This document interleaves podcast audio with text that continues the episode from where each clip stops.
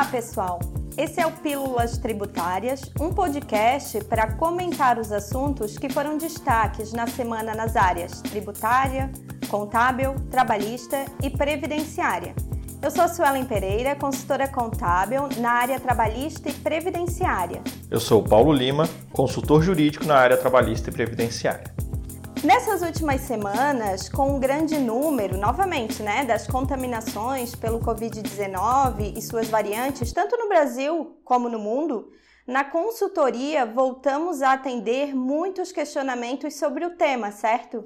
Certo, isso mesmo. Está sendo muito questionado quanto às responsabilidades do empregador para com os empregados em relação aos casos confirmados, aos suspeitos e aos contatantes. Para dar início neste primeiro podcast com o tema trabalhista, vamos iniciar com a norma legal que ainda permanece vigente sobre o tema em questão. Lembrando dos conceitos de isolamento, de quarentena e etc. A Lei 13.979 de 2020 é a norma que dispõe sobre as medidas a serem adotadas para o enfrentamento da emergência de saúde pública de importância internacional decorrente do coronavírus, responsável pelo surto desde 2019. Mas, Paulo, como ficou a vigência desta lei? Bem, Suelen, a Lei 13.979 de 2020 inicialmente vigoraria até 31 de dezembro de 2020. No entanto, a vigência desta lei está sob júdice em face da pandemia da Covid e suas variantes, é, remanescer até os dias atuais. Assim, é, no processo Ação Direta de Inconstitucionalidade número 6.625, o STF, em decisão cautelar, decidiu em 30 de dezembro de 2020 manter a aplicabilidade da Lei 13.979 e, entre outros dispositivos, no seu artigo 3 o que obrigaria as pessoas, incluindo empresas, a observar as medidas sanitárias e profiláticas lá determinadas e ainda acatar as medidas de isolamento e quarentena dispostas em legislação estadual ou municipal. Então vamos lá. A Lei 13.979, publicada lá em fevereiro de 2020, foi regulamentada pela Portaria do MS número 356 de 2020 no que tange às medidas sanitárias, essa norma está vigente até a presente data. E ela define o isolamento como a separação de pessoas que estejam doentes ou contaminadas com a Covid-19, ou ainda é, de bagagens, de mercadorias, encomendas postais ou até mesmo os meios né, de transporte afetado, como objeto ali de evitar a contaminação e a propagação do Covid-19.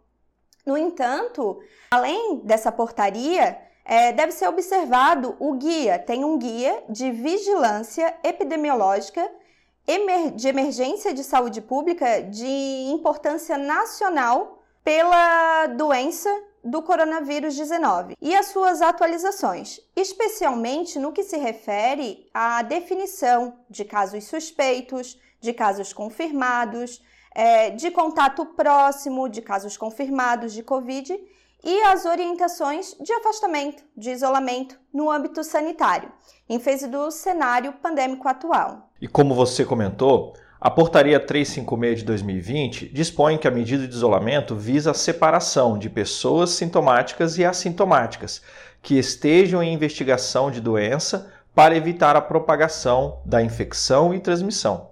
E esta medida de isolamento deve ser determinada através de prescrição médica ou por recomendação do agente de vigilância epidemiológica ou ainda pelo secretário da Saúde da respectiva unidade.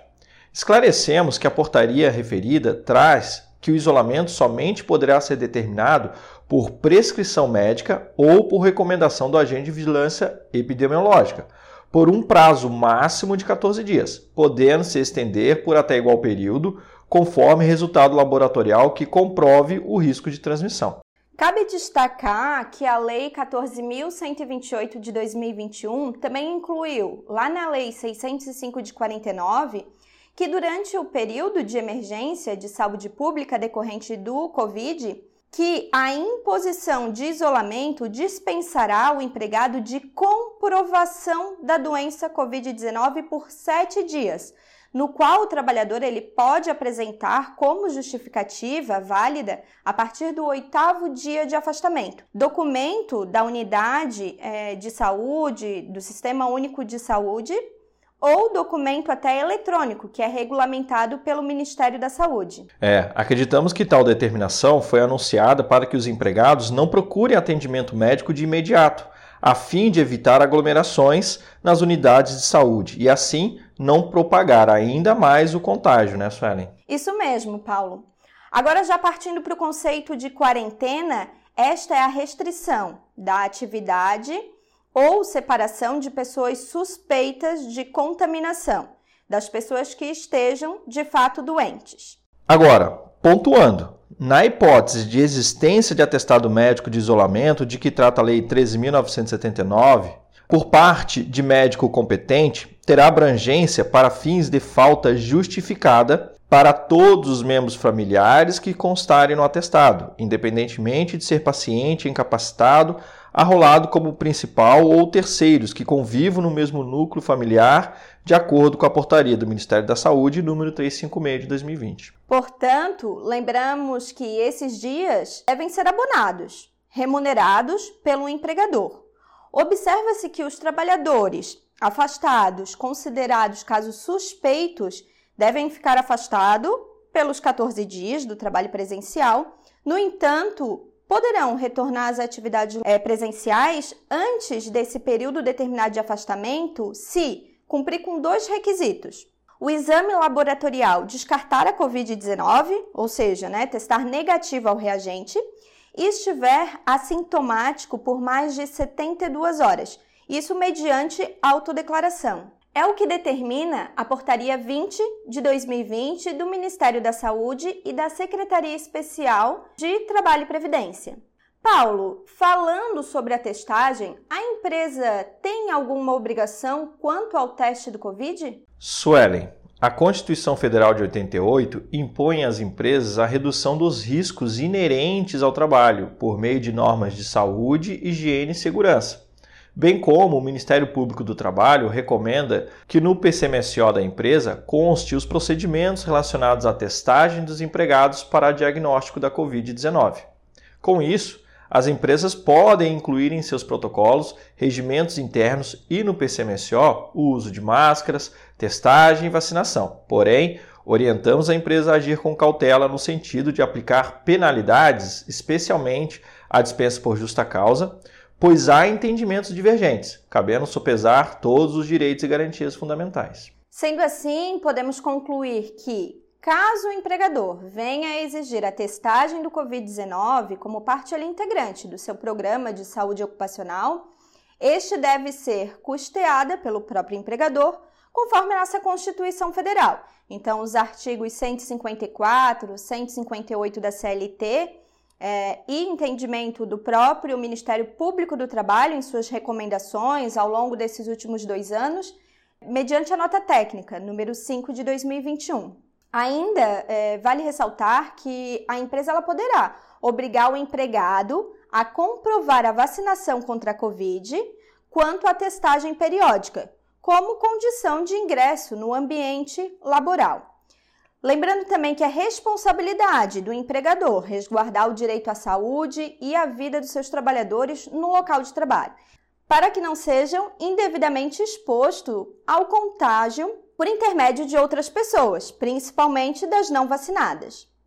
Paulo, já que estamos novamente nessa temática sobre o Covid-19, afastamentos, vamos alertar aqui ainda sobre o caso das empregadas gestantes? Boa, Suelen! Durante a pandemia do coronavírus, a empregada gestante deve permanecer afastada das atividades de trabalho presencial, sem prejuízo de sua remuneração, já que se trata de grupo de risco da Covid, né? Sim, isso quer dizer que a empregada gestante afastada ela ficará à disposição para exercer as, as suas atividades em seu domicílio, podendo ser aderido aí o teletrabalho, o trabalho remoto, home office ou outra forma de trabalho à distância. Contudo, a empregada ela não poderá ter prejuízo na sua remuneração. E sendo assim, não havendo possibilidade de trabalho, mencionados aqui por você, orientamos ao empregador conceder licença remunerada ou ainda férias, caso a empregada possua período vencido. Outra alternativa seria buscar na Justiça Federal o reconhecimento desse período de afastamento como salário maternidade, para que a empresa possa ter guarida para reembolsar esses valores despendidos com a empregada gestante. Paulo, é, tem algum prazo, período sobre tal tema? Algo diferente para a gestante que já foi vacinada? Não, Suelen. Não há previsão de data fim para manter a empregada afastada, apesar de estar tramitando ainda o projeto de lei número 2058 de 2021, que versa sobre o tema. Portanto, a empregada gestante deverá continuar afastada durante a pandemia pelo Covid, mesmo que já tenha tomado as vacinas, visto que a lei não traz nenhuma exceção. Cabe destacar que a aprovação do projeto de lei na Câmara dos Deputados é somente uma parte de um longo e exausto processo legislativo que demanda ainda análise do Senado Federal e suas comissões, bem como a sanção presidencial, a publicação de um ato legal de uma lei no Diário Oficial, para daí sim passar a valer. Isso posto, temos que deixar claro que ainda não há uma norma legal, uma lei, revogando ou alterando a Lei 14.151 de 2021, que está em pleno vigor e deve ser observada, bem como é de responsabilidade do empregador de manter a remuneração da empregada grávida durante todo o período de gestação. Muito importante você ter tocado neste assunto, Suelen, porque muitos questionam sobre o afastamento da gestante ao INSS durante a gestação. Assim, Destacamos que não há previsão em lei de pagamento de salário maternidade em face a esta situação, razão pela qual, caso a empresa deseje discutir o enquadramento do afastamento determinado pela Lei 14.151 como salário maternidade de forma judicial, deverá contatar um advogado especializado. Bom, gente, esse foi o Pílulas Tributárias desta semana. Obrigado a todos que nos ouviram e aguardamos vocês no próximo programa. Obrigada e não deixem de nos acompanhar nas redes sociais. Até mais. Tchau. Tchau.